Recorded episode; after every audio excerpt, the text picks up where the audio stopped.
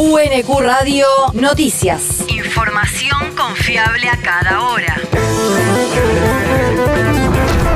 El clima. El Servicio Meteorológico Nacional indica que hoy se espera una máxima de 17 grados con cielo nublado. Se esperan lluvias y tormentas aisladas hacia la noche, cuando el viento rote del noreste hacia el este. El país. La AFIP aplica medidas sobre compras con tarjetas en dólares en el exterior. La Administración Federal de Ingresos Públicos dispuso desde hoy una suba de la percepción a cuenta de los impuestos a las ganancias y sobre los bienes personales para operaciones con tarjetas destinadas al consumo en dólares en viajes y gastos en el exterior, cuya alícuota pasará del 35 al 45%. La resolución general 5232 busca robustecer el frente fiscal a partir de la manifestación de capacidad contributiva de distintos sectores económicos y excluye a las compras de moneda extranjera para atesoramiento, que continuará con una alícuota del 35%. La región. Provincia impulsa el cuidado del ambiente.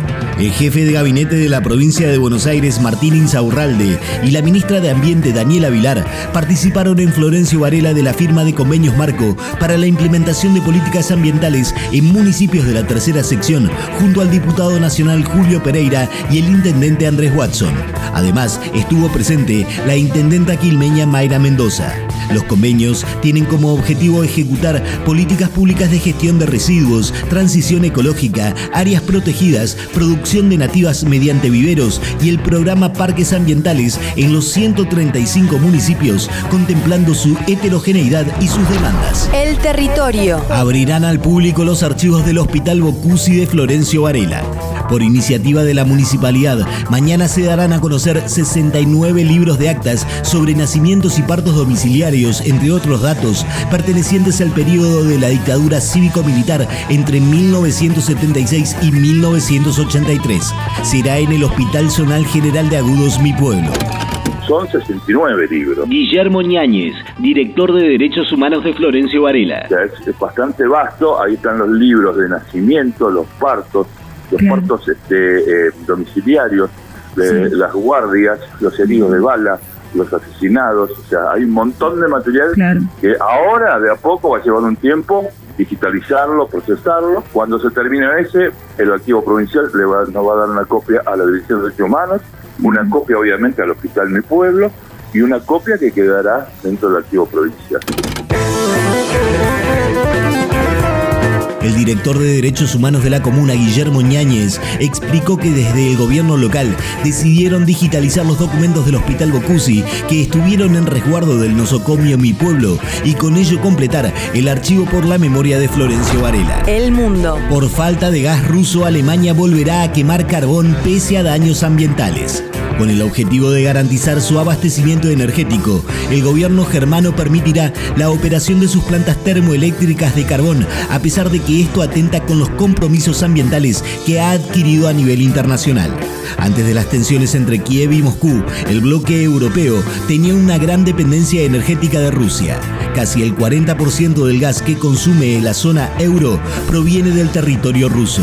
Según el Ministerio de Economía, el país gobernado por Olaf Scholz sigue comprometido con paliar el cambio climático, por lo cual señaló que esta medida en favor del carbón solo es temporal y no afecta el objetivo de Alemania de completar su abandono para 2030. La universidad. Se cierra la inscripción al seminario de posgrado Derechos Humanos, Fundamentos y Perspectivas. Exclusivo para docentes universitarios, tiene por objetivo que quienes participen puedan conocer los conceptos relacionados con la protección y promoción de los derechos humanos y la relación de estos conceptos con la defensa de los derechos y lucha en contra de diferentes formas de discriminación. La iniciativa surge de la coordinación de la Red Interuniversitaria de Derechos Humanos y de la Dirección de Formación de la Secretaría de Derechos Humanos, dependiente del Ministerio de Justicia de la Nación. La inscripción estará abierta hasta última hora del día y el inicio de la cursada será el primero de agosto. Para más información y preinscripción, ingresar en el portal web de la universidad en www.unq.edu.ar. El deporte. Ganaron Cerúndolo y Schwarzman en Suecia.